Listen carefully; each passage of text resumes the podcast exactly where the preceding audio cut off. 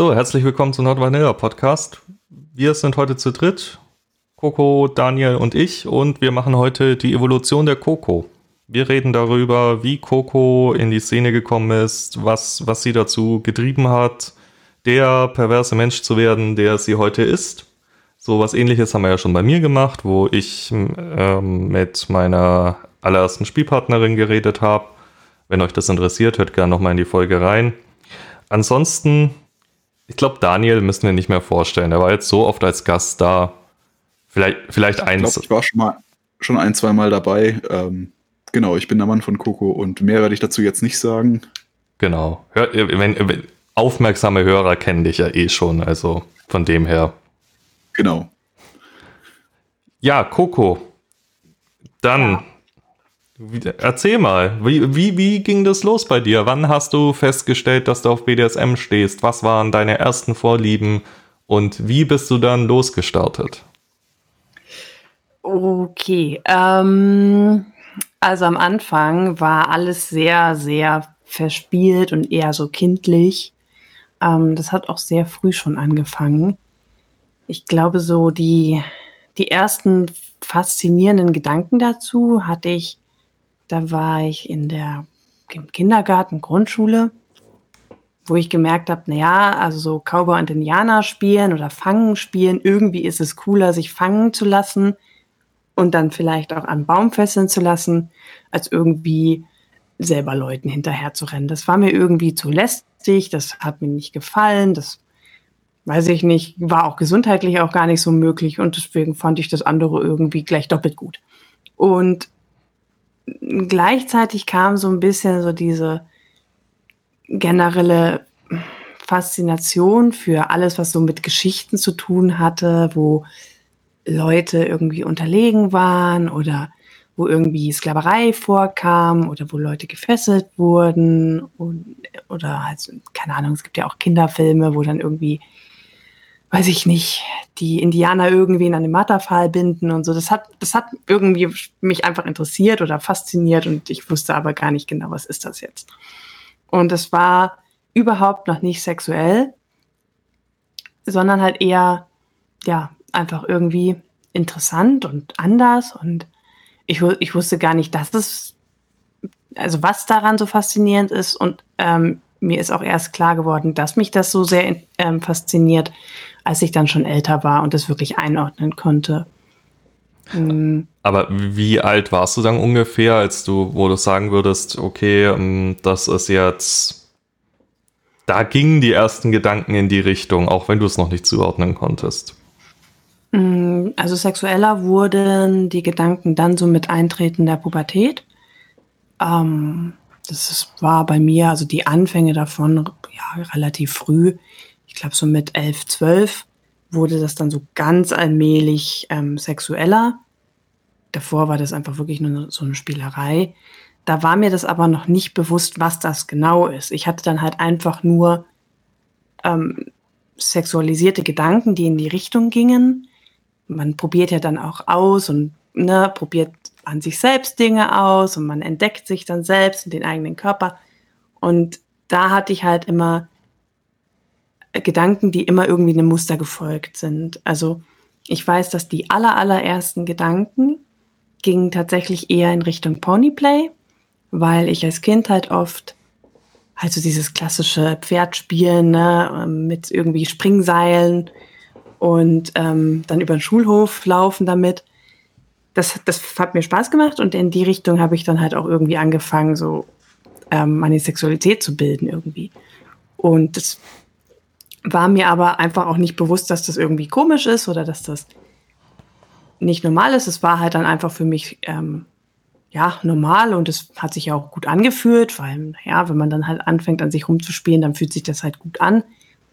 Mir ist dann eher aufgefallen, dass was vielleicht etwas komisch ist, als ähm, als die Gedanken dann ähm, irgendwie extremer wurden. Also ich habe zum Beispiel festgestellt, dass wenn zum Beispiel so Entführungsfälle im Fernsehen waren, dass das eigentlich was total Schlimmes ist, aber mich hat es irgendwie trotzdem total interessiert und halt irgendwie auch erregt und das habe ich halt gemerkt und habe halt irgendwie gemerkt, okay, das ist, das ist, irgendwie sollte das nicht so sein. Irgendwas ist komisch. Und ähm, viel später konnte ich eigentlich erst dem Ganzen wirklich einen Namen geben und das wirklich einordnen, was das ist und dass das auch gar nicht so unnormal ist und es auch andere haben und es ein Wort dafür gibt und dass man das auch ausleben kann und so. Das kam alles relativ ähm, bestimmt so vier, fünf Jahre später, als ich dann, da war ich so 14, 15 mit den, mit den ersten Pornos, die ich geschaut habe. Da konnte ich dem dann quasi einen, einem Namen geben und es wirklich einordnen. Aber das, das, dass deine ersten Fantasien so in Richtung Ponyplay gingen, finde ich ziemlich spannend, weil wenn es ein Kink ist, den ich jetzt momentan mit dir nicht in, oder zumindest nicht sehr in Verbindung bringen würde, dann ist es Petplay, weil du hast, du hast zwar, also auf einer Kinky Cabin zum Beispiel schon mal, glaube ich, das Zeug anprobiert, so ein, so ein Geschirr und so weiter und Interesse gezeigt und wir haben mal ein bisschen hypnotisiert in die Richtung, aber ich hatte immer das Gefühl, dass das eher bei dir so, ja, so, also finde ich aus Interesse interessant, nicht weil es mich erregt interessant, wenn mhm. du verstehst, was ich meine. Ja, und tatsächlich ist es auch immer noch so. Also ich habe ähm, an, an dem klassischen Petplay, wie es, ähm, wie es die allermeisten Petplayer irgendwie betreiben, auch gar nicht so sehr das Interesse. Das, was mich am Ponyplay fasziniert hat, war auch gar nicht so der Gedanke, wie, ähm, wie es klassische ähm, Pet-Player eigentlich ausleben, sondern eher so dieses gegen meinen Willen ähm, entführt werden, dazu gezwungen werden, da festgehalten werden, erniedrigt zu werden damit.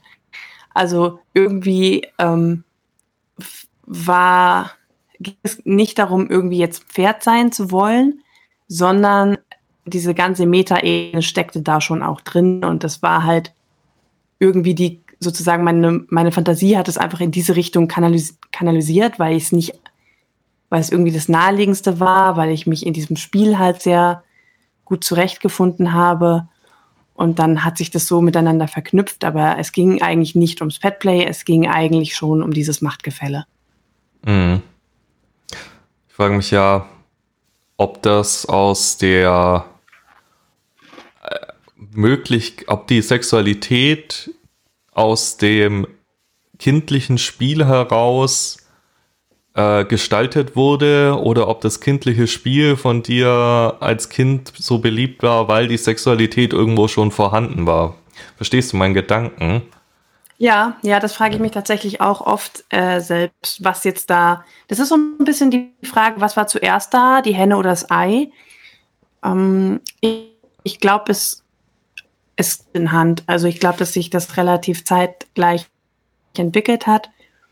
Ich glaube, dass ich mich zum Beispiel mit dieser unterlegenen Rolle einfach wohler gefühlt habe. Also ganz, als ich noch wirklich Kind war, weil ich halt ähm, da auch schon eine eingeschränkte Lungenfunktion hatte und so weiter. Und es für mich einfach angenehmer war, so zu spielen, dass ich dabei Freude empfinde, ohne mich jetzt irgendwie auf opfern zu müssen, sozusagen, also ohne da total Fuß zu kommen. Und vielleicht hat sich das dann hinterher irgendwie da so ineinander verflochten, als die Sexualität irgendwie angefangen hat zu wachsen. Vielleicht ist da auch Teil, keine Ahnung, genetisch oder ich weiß es nicht. Also man, man stellt sich ja oft die Frage, woher kommt das und äh, was habe ich damals getan, dass ich jetzt äh, diese Sexualität ausgebildet habe oder so. Aber letztendlich gibt da auch meines Wissens keine aktuellen verlässlichen Studien dazu, woher das kommt, was da jetzt die auslösenden Faktoren sind. Aber ich glaube, ähm, es ist immer so ein bisschen beides, ne? also Veranlagung und ähm, Erziehung oder einfach Erfahrungen im Leben. Jo. Ja, ja, wahrscheinlich. Schwierig zu sagen. Es gibt jetzt bestimmt irgendwelche Psychologen im äh, Publikum, die die Frage näher beantworten könnten. Aber wir bleiben mal bei dieser Mutmaßung, würde ich sagen. Ja, okay, dann hattest du die Fantasien und. Wenn man die Frage nach dem, woher kommt das jetzt alles stellt, dann ist man halt sehr schnell in diesem analytischen Bereich, wo man irgendwie so auf Zwang versucht, irgendwie Auslöser dafür zu finden oder irgendwo nach einem nach einer schwierigen Lebenssituation rumzustochern und dann ist man so gleich so in dieser tiefen psychologischen Schiene und ähm, ich weiß nicht, ob man das überhaupt so überanalysieren muss. Also sofern man da keinen Leidensdruck mit verbindet, was wir ja irgendwie alle nicht tun, sofern man das halt auf eine gesunde Weise auslebt, dann muss man das auch nicht überanalysieren, finde ich. Ja. Ja, ich denke auch, dass es uns geht's gut damit und von dem her kann man es einfach genießen, ohne auch genau zu wissen, woher es kommt. Ja, und dann, dann was, was war dann, jetzt hattest du die Fantasien, was war dann der erste Berührungspunkt in der Realität damit? Also wie, wie hast du die zum ersten Mal ausgelebt? Naja, also die Realität sah ja erstmal aus, indem ich halt Pornos angeschaut habe, heimlich. Und auf diversen Internetseiten gab es dann halt Rubriken, die mir einfach mehr zugesagt haben als andere. Also ich habe mich da halt ein bisschen durchgeklickt na, und habe da mir so alles angeguckt, was es halt so in der Pornospektrum gibt. Ja, und bei so diesen ganzen Hardcore, BDSM, Bondage-Zeug äh, bin ich halt irgendwie hängen geblieben. Das, das hat, das fand ich halt faszinierend, das hat mich auch erregt. Und dann wusste ich halt, hey, das hat einen Namen. Und dann ging eigentlich der richtige Porno los, weil dann habe ich erstmal Wikipedia angeschmissen. Und dann habe ich mich da durch diese ganzen Wikipedia-Artikel geklickt und habe alles darüber gelesen, was man so lesen kann. Und habe halt, das war so ein Wow-Moment für mich, weil ich halt gemerkt habe, hey, das, das ist was. Und das, das, das hat einen Namen, das ist okay. Und das ist nur, nicht nur so ein Porno-Ding, das machen auch tatsächlich Menschen, also so echte Menschen, so gesunde Menschen und so. Und habe einfach gemerkt, das ist ähm, ja irgendwie nicht, nicht schlimm, dass man so empfindet. Und dann hatte ich erstmal einen Vanilla-Freund. Das ist natürlich ähm, nervig. Also es klingt dumm, aber in derselben Situation war ich ja auch schon mal. So man, keine Ahnung, erste Liebe, erste Beziehung, da erstmal weiß man noch nicht, was ist in einem in der Beziehung wichtig. Die, man ordnet vielleicht noch ein bisschen falsch ein, wie, wie wichtig einem die Sexualität ist. Und ja, dann ähm, ist man in einer Vanilla-Beziehung. Aber ich möchte jetzt gar nicht so viel reden, sondern dann erzähl mal, wie, wie, wie war das für dich dann? Äh, ja, eigentlich ähm, war schon ganz okay. Mm, wir haben auch sehr, also wir haben sehr lange gebraucht, bis wir dann das erste Mal Sex hatten. Ich glaube, wir haben acht Monate lang quasi nur so ein bisschen Händchen halten und Ringelpieps mit anfassen. Und dann haben wir halt irgendwann das erste Mal gemacht. Das war halt ganz, ganz Vanilla. Und es blieb auch bei Vanilla Sex. Und für mich war das auch irgendwie gar keine so eine reale Option. Irgendwie war mir das schon bewusst, dass das Menschen machen, aber für mich habe ich diese Option einfach gar nicht irgendwie in Erwägung gezogen. Und dann habe ich vor, ja, also wir haben dann ähm, Schluss gemacht und ich habe immer gegen Ende der Beziehung so ein bisschen mal versucht, ähm, das so unterschwellig zu initiieren. Zum Beispiel habe ich mich mal so ein bisschen beim Küssen so ein bisschen weggedreht weil ich halt wollte, dass er sich den Kuss zum Beispiel einfach nimmt oder mich halt so ein bisschen mal, ja, so überwältigt irgendwie. Und er war aber mega lieb, weil er war dann so, ja, oh, ist, ist stimmt was nicht? Ist es zu schnell? Keine Ahnung. Ich dachte mir so, mein Gott, ähm, okay.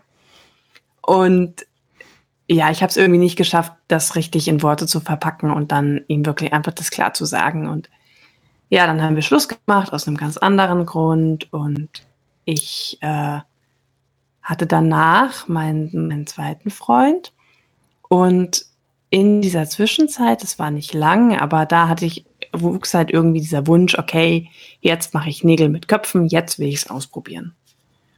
Und ähm, habe dann, ich glaube, ich so ein, zwei Mal hatte ich Sex mit ähm, meinem zweiten Freund quasi. Er war noch Jungfrau und wir, die ersten beiden Male waren auch sehr vanilla. Und dann konnte ich es irgendwie nicht mehr lange in mir halten und habe ihn halt so ein bisschen ähm, einfach gesagt, hey, es gibt das, das will ich machen, komm, lass mal machen. Und ja, irgendwie war das halt für mich schon so eine Entscheidung, die ich einfach getroffen hatte. Und ich glaube, ich habe ihn in dem Moment auch etwas damit überfordert, weil, naja, er hatte gerade das erste, die ersten beiden Male Sex mit einer Frau. Und ähm, dann, dann gleich sowas. Und das war im Nachhinein, war das ein bisschen unfair auch, ihn da so, ja, so ein bisschen damit ins kalte Wasser zu werfen. Ich hatte allerdings ganz, ich hatte Glück und ähm, ihm war das jetzt gar nicht so, also er konnte damit schon was anfangen.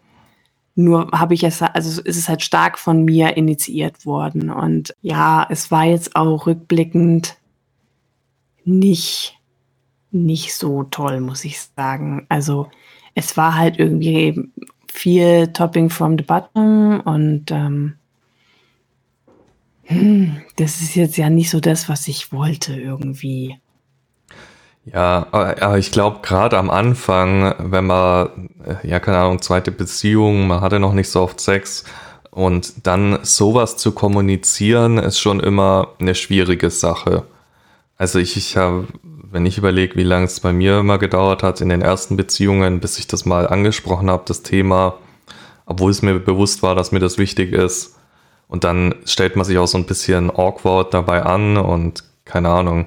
Es hat schon lange gebraucht, bis ich das wirklich gut ansprechen konnte in der Beziehung. Also verstehe ich voll, dass du da vielleicht ja. es nicht optimal gelöst hast. Ich glaube, so geht es aber vielen. Ja. Also auf jeden Fall, diese Beziehung hat dann auch geendet. Die lief auch gar nicht so lange, glaube ich, ein paar Monate. Und dann hatte ich ziemlich bald darauf, hatte ich die nächste Beziehung. Ich hatte nie lange Leerlauf dazwischen, muss ich gestehen. Also ich bin da sehr äh, nahtlos teilweise von einer Beziehung in die andere gegangen. Aber das ist ein ganz anderes Thema. Und äh, der nächste Freund war interessanterweise wieder Vanilla. Also sagen wir halb Vanilla, weil ich habe ihm schon gesagt, worauf ich stehe. Und ähm, es war halt schon klar, dass er damit jetzt nicht so viel anfangen kann aber ihm hat halt gefallen, was das so, also wie es halt mich erregt und ähm, hat mir dann ab und zu so halt, keine Ahnung, kleine Freuden gemacht sozusagen. Und ähm, wir haben ungefähr, also wir haben ja schon ein bisschen was ausprobiert und wir haben auch die typischen Anfängerfehler gemacht, so, ja, wir haben Kabelbinder verwendet. Ich weiß, böse, böse, jung und dumm und naja, ihr wisst schon. Aber es war okay. Also ich meine, es, es hat seinen Zweck erfüllt. Ich meine Hände sind beide noch dran. Hätte auch anders ausgehen können, weiß ich, aber in, in dem Moment war es halt irgendwie okay und ähm, ich wäre auch gar nicht auf die Idee gekommen, da jetzt was anderes zu machen oder mir da jetzt spezielles Equipment für zu besorgen. Irgendwie war das halt das, was wir hatten und das war okay. Ähm, und ich muss sagen, in dem, in der Phase hätte es mir, glaube ich, gereicht. Also hätte ich wäre ich mit dieser Person quasi zusammengeblieben, auf dem Level, die wir es hatten, hätte ich, hätte ich, glaube ich, nichts vermisst im Nachhinein. Jedenfalls glaube ich, dass ich dann, dass ich das eingependelt hätte und ich damit auch glücklich gewesen wäre, weil ich war eigentlich glücklich in dem Moment. Also mir hat da nichts Großes gefehlt, jetzt irgendwie, dass ich da sagen musste, ja, ist schon okay, aber der Sex ist schon irgendwie scheiße. Ähm, sondern es war halt nicht so unbedingt das, was ich wollte, aber ich konnte das gut in Gedanken dann ausleben und halt so Kleinigkeiten ähm, haben dann dazu beigetragen, dass ich doch mir die Situation auch so ein bisschen zurechtdenken konnte. Also ähm, mein, mein Ex-Freund damals, der mochte halt zum Beispiel sehr gerne ähm, Oralsex und ich mochte es bis zu dem Zeitpunkt halt noch gar nicht so wirklich, also so ihm einblasen und konnte das dann aber halt so ein bisschen als Service sehen und er hat es dann quasi auch so ein bisschen diesen Service-Aspekt da reingebracht und dann hat es mir irgendwie halt gefallen, weil ich ihn damit glücklich machen konnte und ja, halt quasi so ein bisschen dazu, also doch irgendwie dazu gezwungen wurde oder jedenfalls konnte ich mir das vorstellen, dass ich das werde und dann war das irgendwie schön und ja. Naja, auf jeden Fall die Beziehung hat ja auch nicht gehalten.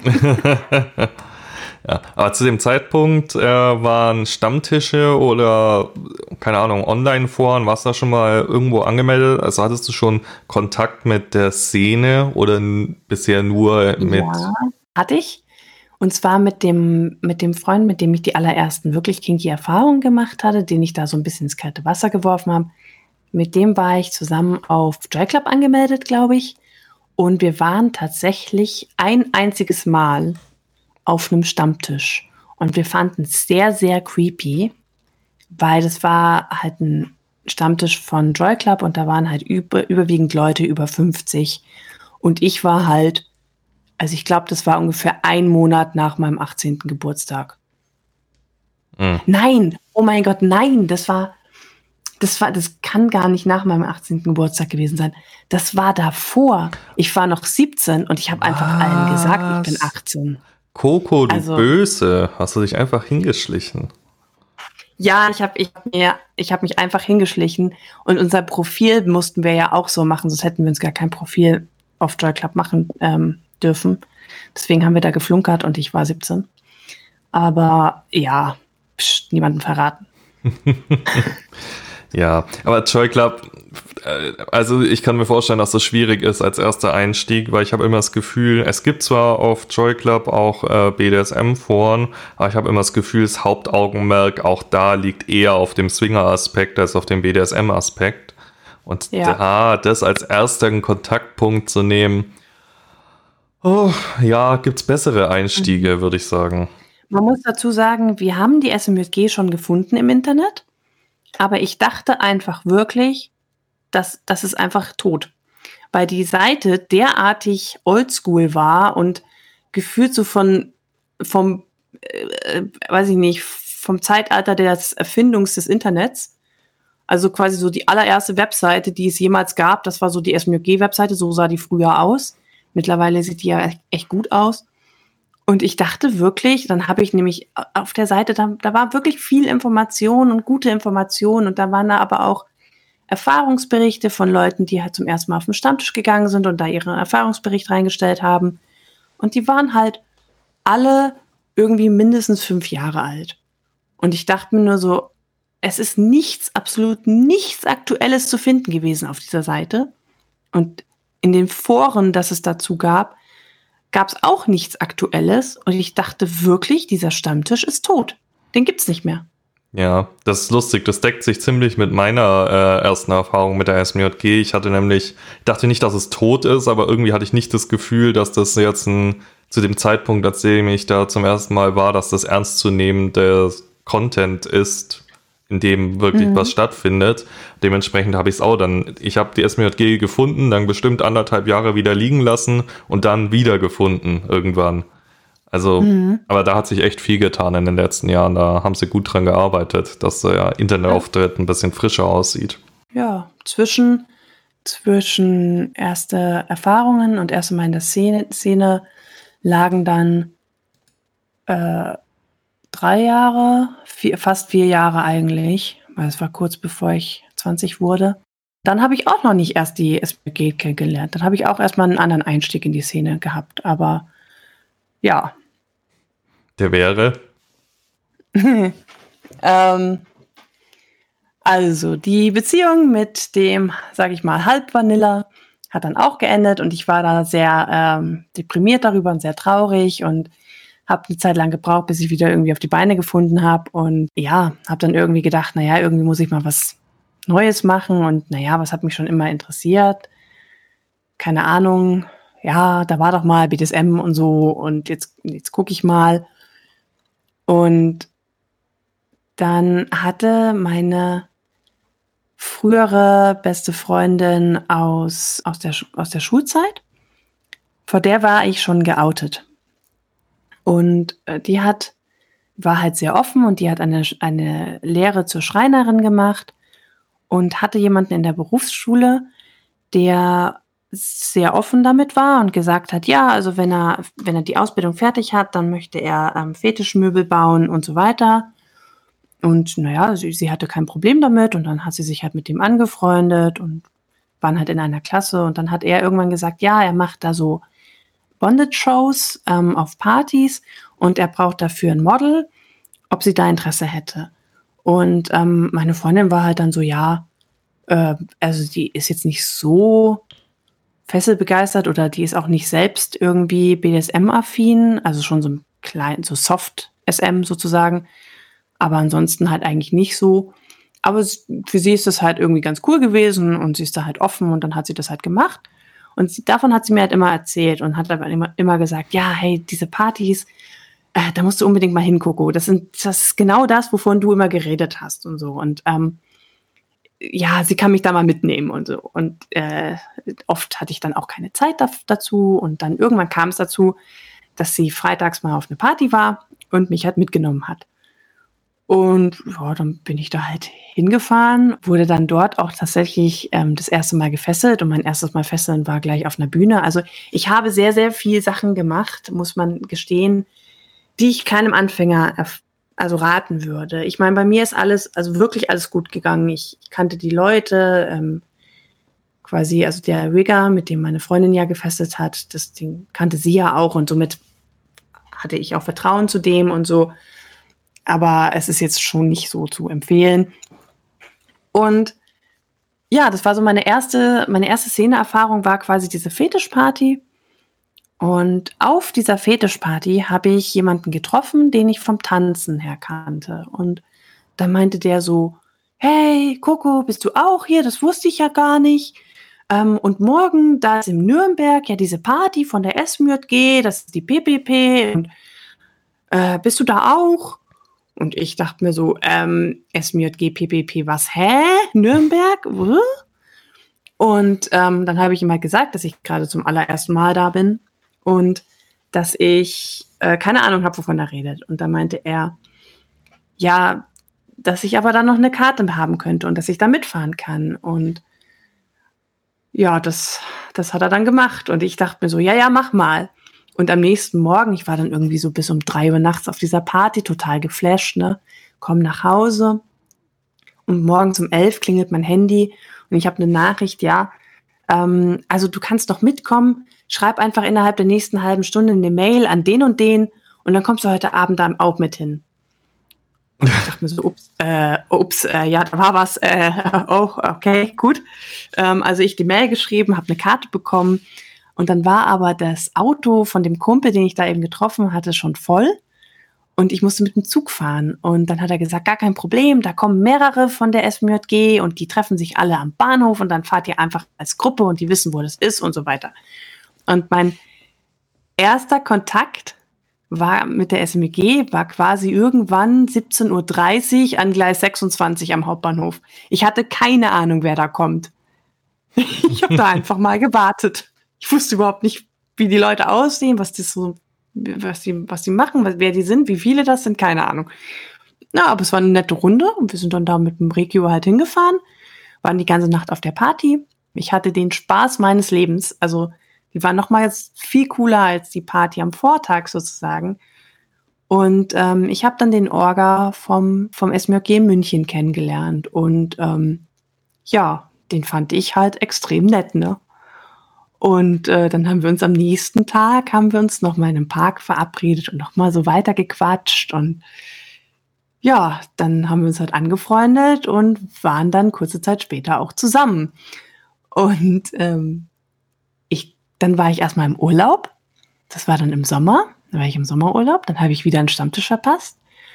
Und den ersten Stammtisch habe ich tatsächlich besucht, glaube ich, drei Monate, nachdem ich schon auf einer PPP war.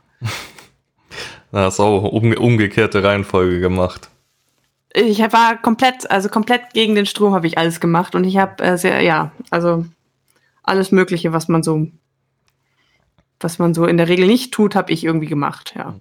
Weißt, wir sagen immer, was man so in der Regel nicht tut, aber ich kenne doch die Leute da draußen. Die haben doch alle genau dasselbe gemacht. Also ich rede jetzt mit euch. Ihr habt, ihr habt doch bestimmt auch so einen Scheiß gemacht, als ihr Anfänger wart. Ihr habt euch auch kopfüber reingestürzt und Dinge gemacht mit Leuten, die ihr nicht kanntet die, die, wo man im Nachhinein sich an die Stirn fasst und denkt, nee, das würde ich niemandem empfehlen.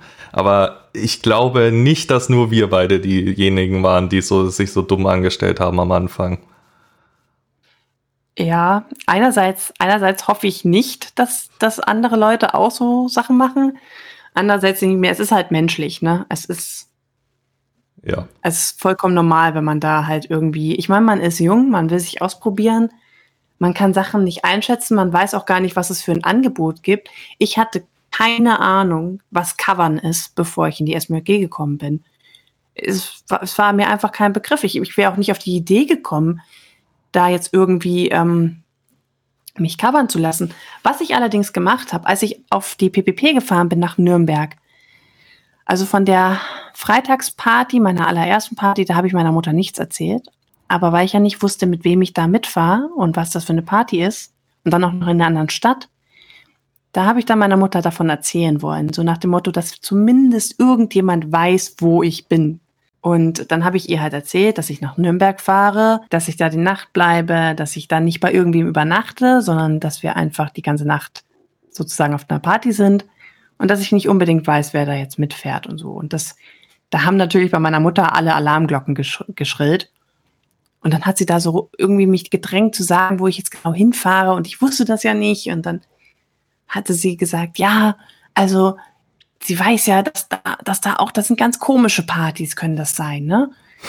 Und dann habe ich halt irgendwann gedacht, naja gut, dann äh, lasse ich jetzt die Katze aus dem Sack und dann habe ich ihr gesagt, ja, also ehrlich gesagt, das ist eine komische Party. Und ich habe ihr dann gesagt, dass es halt um Bondage geht. Und das war sozusagen mein Outing. Und das war ein äh, sehr bewegter Tag, weil ähm, wir dann mega gestritten haben und sie mir dann vorgeworfen, also sie hat es überhaupt nicht verstanden, dann gemeint, ja, und dann wirst du davon gefesselt und dann wirst du vergewaltigt und du weißt ja gar nicht, was das für Typen sind und das wird bestimmt mega krass und ähm, du willst doch jetzt nur provozieren und du willst nur Aufmerksamkeit und so weiter und so weiter. Und ich habe mich halt überhaupt nicht abbringen lassen und habe gesagt, nein, ich fahre dahin, ich weiß, was ich tue. Sie hat das überhaupt nicht eingesehen und dann hat sie mir, als ich dann zum Bahnhof gegangen bin, ist sie mir tatsächlich die halbe Straße lang heulend hinterhergelaufen und gesagt, äh, Koch, bleib doch hier, komm doch zurück. Und ja, das, das war mein Outing. Yay. Geil. Da, da freut man sich doch. Mhm. Ich meine, einerseits verstehe ich deine Mutter, wenn du noch nie Kontakt hattest mit der, mit sowas, dass du da erstmal sehr ähm, schockiert bist, wenn deine Tochter das sagt, sie geht da jetzt zu so einer Party. Andererseits ist es halt auch für dich, der sich da gerade outet, äh, keine schöne Situation dann, wenn die Eltern so reagieren. Ja. Man muss aber auch dazu sagen, dass ich jetzt nicht das also ich war halt irgendwie nicht so der klassische diplomatische Outing-Gespräch, so nach dem Motto, du, ich muss dir was erzählen, ich hab da und so, sondern ich war da schon auch sehr provokativ, weil es mich dann in dem Moment derartig genervt hat, ähm, dass ich dann einfach halt das eher so ein bisschen auf den Tisch geklatscht habe. Und dass sie mich dann so halt bemuttern wollte, das hat mich halt maßlos gestört, weil ich zu dem Zeitpunkt halt schon 20 war. Nee, neun, ja, 19 war ich fast 20. Und ja, das, äh, dann war ich halt auch wenig diplomatisch und habe da auch ehrlich gesagt sehr wenig einfühlsam mit ihr geredet. Also man kann schon verstehen, warum das so eskaliert ist. Auch das würde ich wieder sagen, ähm, wie man sich als Anfänger vielleicht nicht outen sollte vor den Eltern. Aber naja. So, manchmal kann man sich's nicht aussuchen. Da gibt's die Situation ein bisschen vor. Ja. Okay, dann, die Party verlief gut, denke ich mal. Sonst wärst du wahrscheinlich nicht mehr in der Szene unterwegs und vor allem wärst du nicht SMJG-Orga geworden. Ja, also die Party war mega mindblown, ne? Also ich habe mich total wohl gefühlt. Und ja, bin dann quasi kurze Zeit später mit dem Orga vom Münchner Stammtisch zusammengekommen. Und dann ging das eigentlich erst so richtig los mit dem komplette Szeneleben ausprobieren, alle Spielarten mal durchprobieren, äh, wirklich das so offen ausleben zu können. Und das war dann eher so ein bisschen so eine Erwachung quasi. Die Erweckung der Bestie. Ja, wirklich. Okay, ja, dann Beziehung und dann, dann warst du wahrscheinlich regelmäßiger auf Stammtischen, wenn du mit dem Orga zusammen bist. Ja, genau. Und ich meine, du hast schon mal erzählt, dass, glaube ich, jeder dann dachte, du bist der Orga, obwohl, oder ein Orga, obwohl du zu dem Zeitpunkt noch lange nicht Orga warst, gell? Ähm, ja, also es, es liegt halt so ein bisschen in der Natur der Sache, dass man halt, wenn man mit dem Orga zusammen ist, relativ viel Orga-Stuff mitkriegt und halt ähm, da halt irgendwie sehr involviert ist. Und ich habe halt von Anfang an irgendwie mich da so eingebracht und wollte auch was selbst organisieren und so. Und dann, also, ne, die Orgas laufen da ja nicht rum mit einem riesen Schild auf der Stirn, hier, ich bin Orga, ich bin Autorität oder so. Sondern die sind halt einfach ganz normal da und managen das alles und sprechen halt mit Neulingen, erklären viel und so weiter. Und das unterscheidet jetzt auf dem ersten Blick sieht man halt nicht, ist jemand Orga, ist man nicht. Und als ich dann quasi, also ich durfte tatsächlich erstmal gar nicht Orga werden, weil nicht Orga als Paar auf einem Stammtisch sein darf. Also wenn ein Orga quasi schon auf einem Stammtisch ist, dann darf sein Partner oder Partnerin eben nicht auch Orga von dem gleichen Stammtisch werden. Und erst als er dann ähm, aufgehört, weil er zu alt geworden ist, wir waren dann auch zu dem Zeitpunkt ähm, gar nicht mehr zusammen. Das ist ziemlich zeitgleich dann, ähm, er wurde zu alt und wir haben uns getrennt. Und dann konnte ich quasi Orga werden. Und dann haben wir das halt irgendwie so kurz am Stammtisch angesprochen, so nach dem Motto, hey, wir haben ein neues Orga und so, hier, Coco. Und alle so, hä, was? Ich dachte, sie ist schon Orga. ja. Dann bist du Orga geworden. Und wann war das? Ist das also so ungefähr von der Jahreszahl her? Oh Gott, Jahreszahl. Ähm, Anfang 2016 am OT bist du offiziell Orga geworden.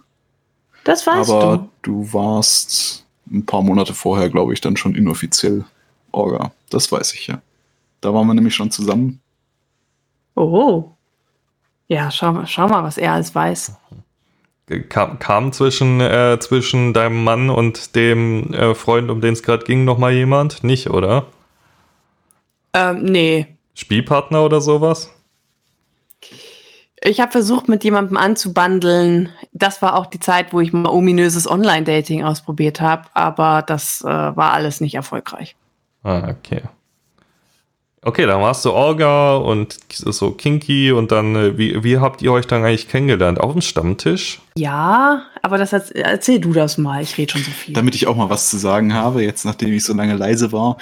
Ähm, genau, das war letzten Endes äh, im erweiterten Sinne über den Stammtisch. Ähm, wir haben uns auf dem Stammtisch zum ersten Mal gesehen. Dann gab es damals so ein, ja, ich weiß nicht, wie ich es bezeichnen soll, so eine Art Orga-Treff, also einfach eine Art Stammtisch für Leute, die interessiert waren, Dinge zu organisieren äh, oder halt durchzuführen in irgendeiner Form.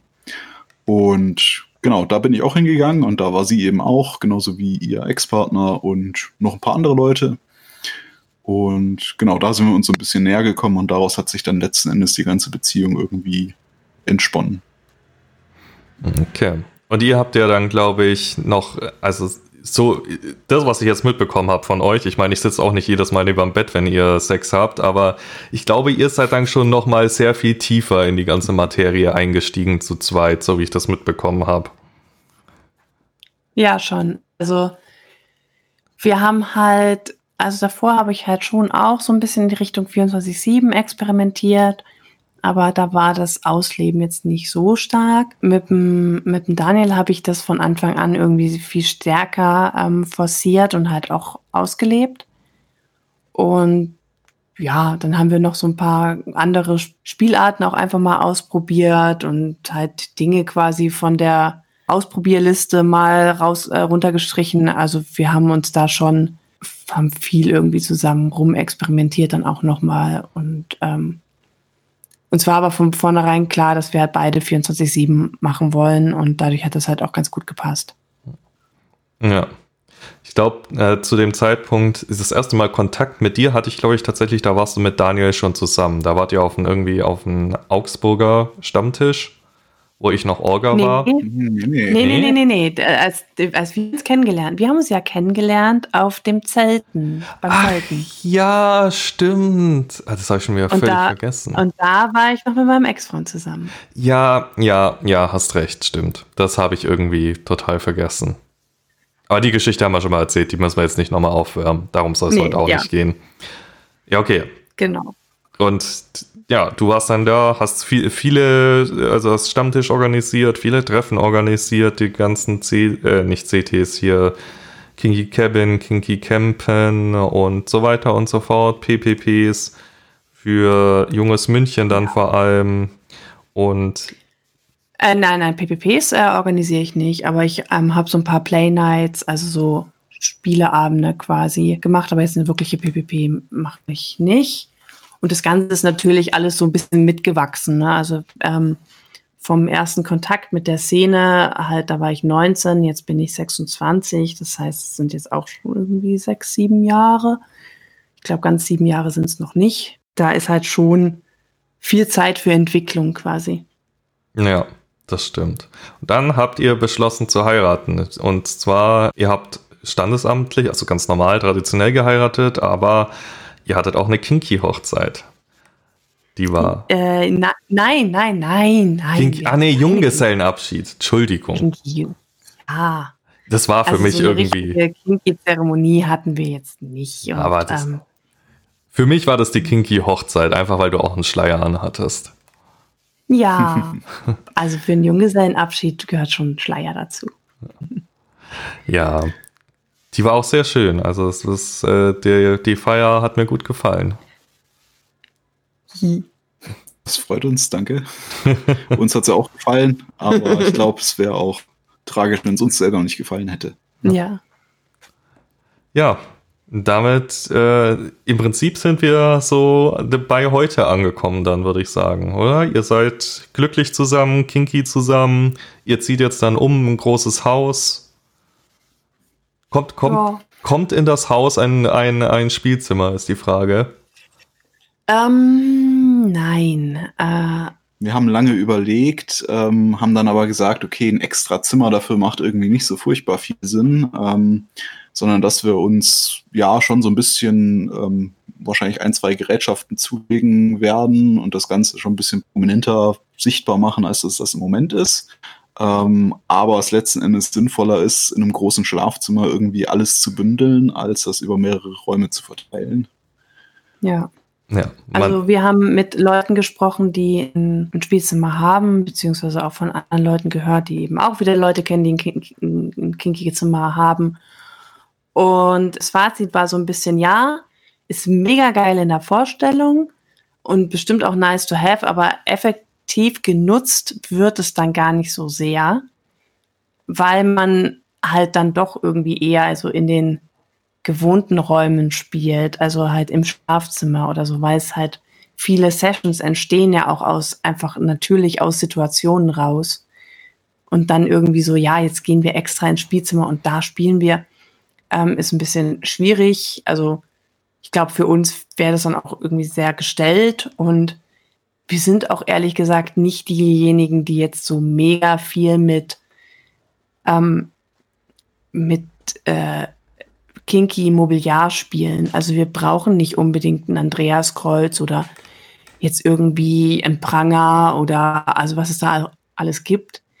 Ich bin eigentlich glücklich, wenn ich einen schönen Bock habe. Der wird auf jeden Fall gebaut, so ein richtig stabiler, der auch nicht irgendwie wegrutscht oder rumwackelt oder sonst was, wo man echt lange drauf äh, so liegen, schrägstrich knien kann. Damit bin ich happy und Bett dazu und fertig. Also vielleicht ein paar Decken, äh, äh, Deckenhaken und ja, ready to go. Also braucht da gar nicht so irgendwie so fancy Equipment oder dann irgendwie so einen Raum, der irgendwie so, keine Ahnung, so eingerichtet ist wie so ein Kerker oder so. absenkbare so, Decke. ja.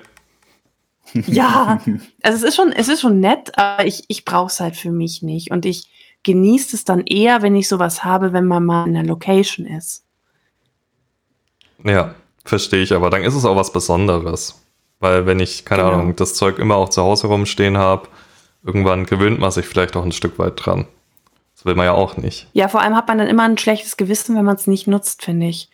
Also, ich meine, jeder, jeder, also niemand spielt halt irgendwie so, keine Ahnung, fünfmal die Woche oder so. Und wenn man dann halt irgendwie extra ein Andreaskreuz baut und dann benutzt man es irgendwie so gefühlt zweimal im Jahr, dann ist es halt auch irgendwie, also ich weiß nicht, ich hätte dann halt immer so diesen Druck, so, ja, jetzt habe ich es gebaut, jetzt nutze ich es nicht, ja toll. Also den Platz kann ich dann halt auch anders nutzen.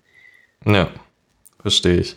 Wir sind, wir sind schon wieder fast durch mit der Zeit, Coco. Deswegen zum Abschluss noch eine Frage, nämlich, wie steht deine Mutter mittlerweile zu dem ganzen Thema? Hat sie sich beruhigt nach der Party, nachdem du wieder sicher heimgekommen bist? Ja, voll. Also sie hat es da äh, total gut irgendwann verkraftet. Also man muss dazu sagen, die ersten so fünf, sechs Monate war gar nicht gut.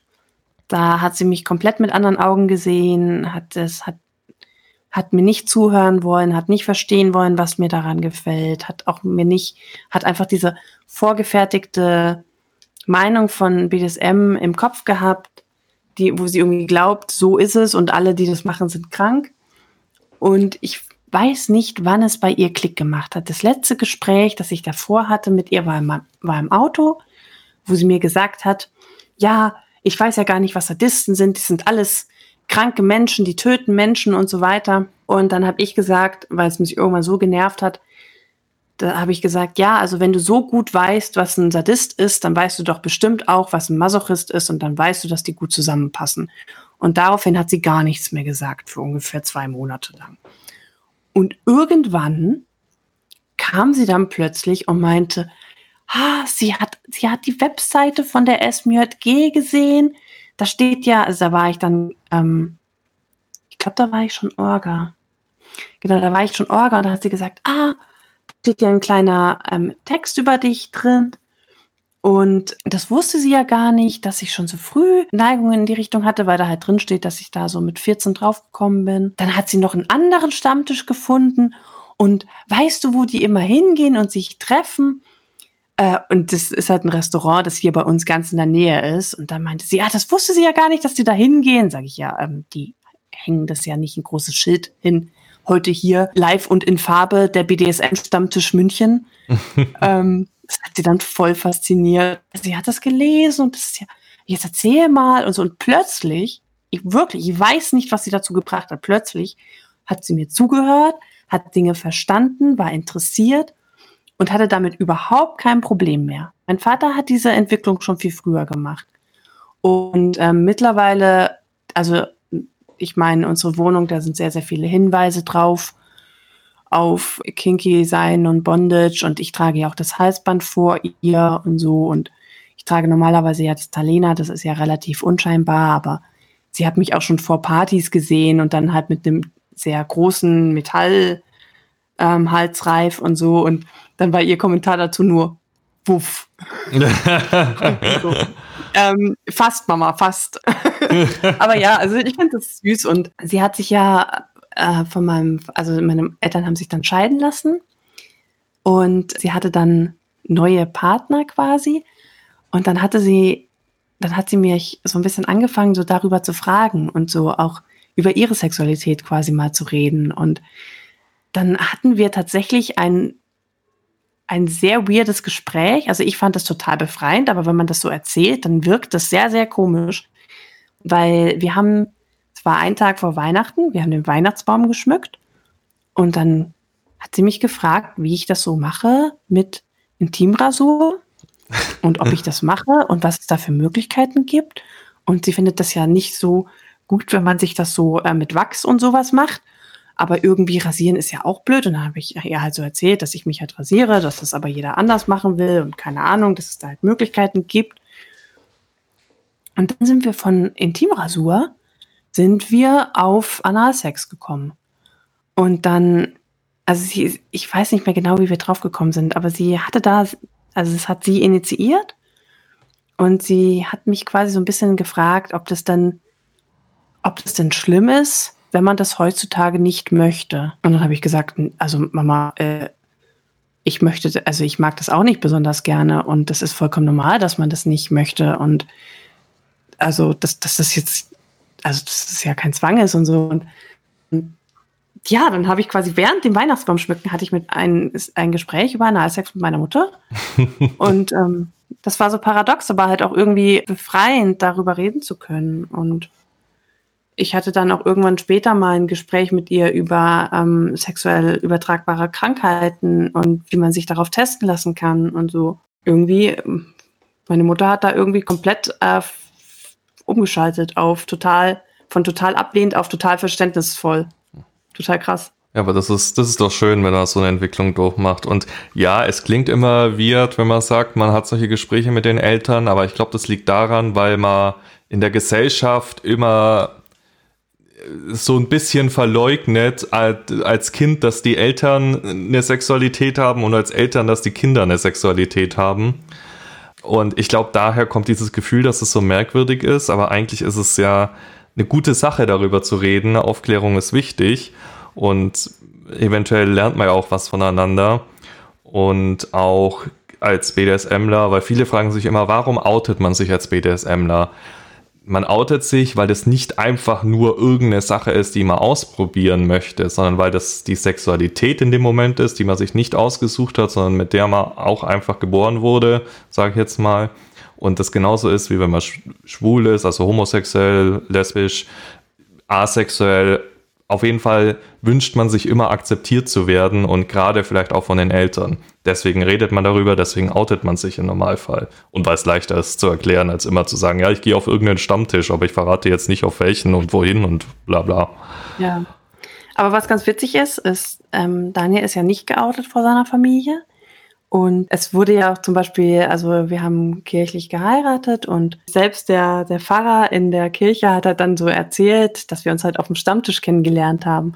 Der wusste natürlich nicht, was für ein Stammtisch das ist.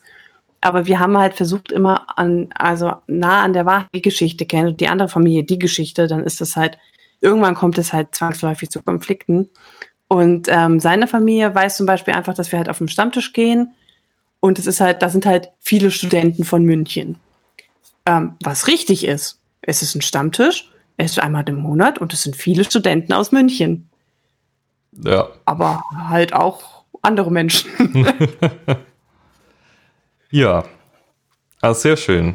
Dann würde ich sagen, ist das unser Schlusswort, oder? Hast du noch was Wichtiges? Ich glaube, ich habe nichts Wichtiges. Okay, dann an dieser Stelle danke Daniel, dass du da warst. Das ja, immer wieder gerne.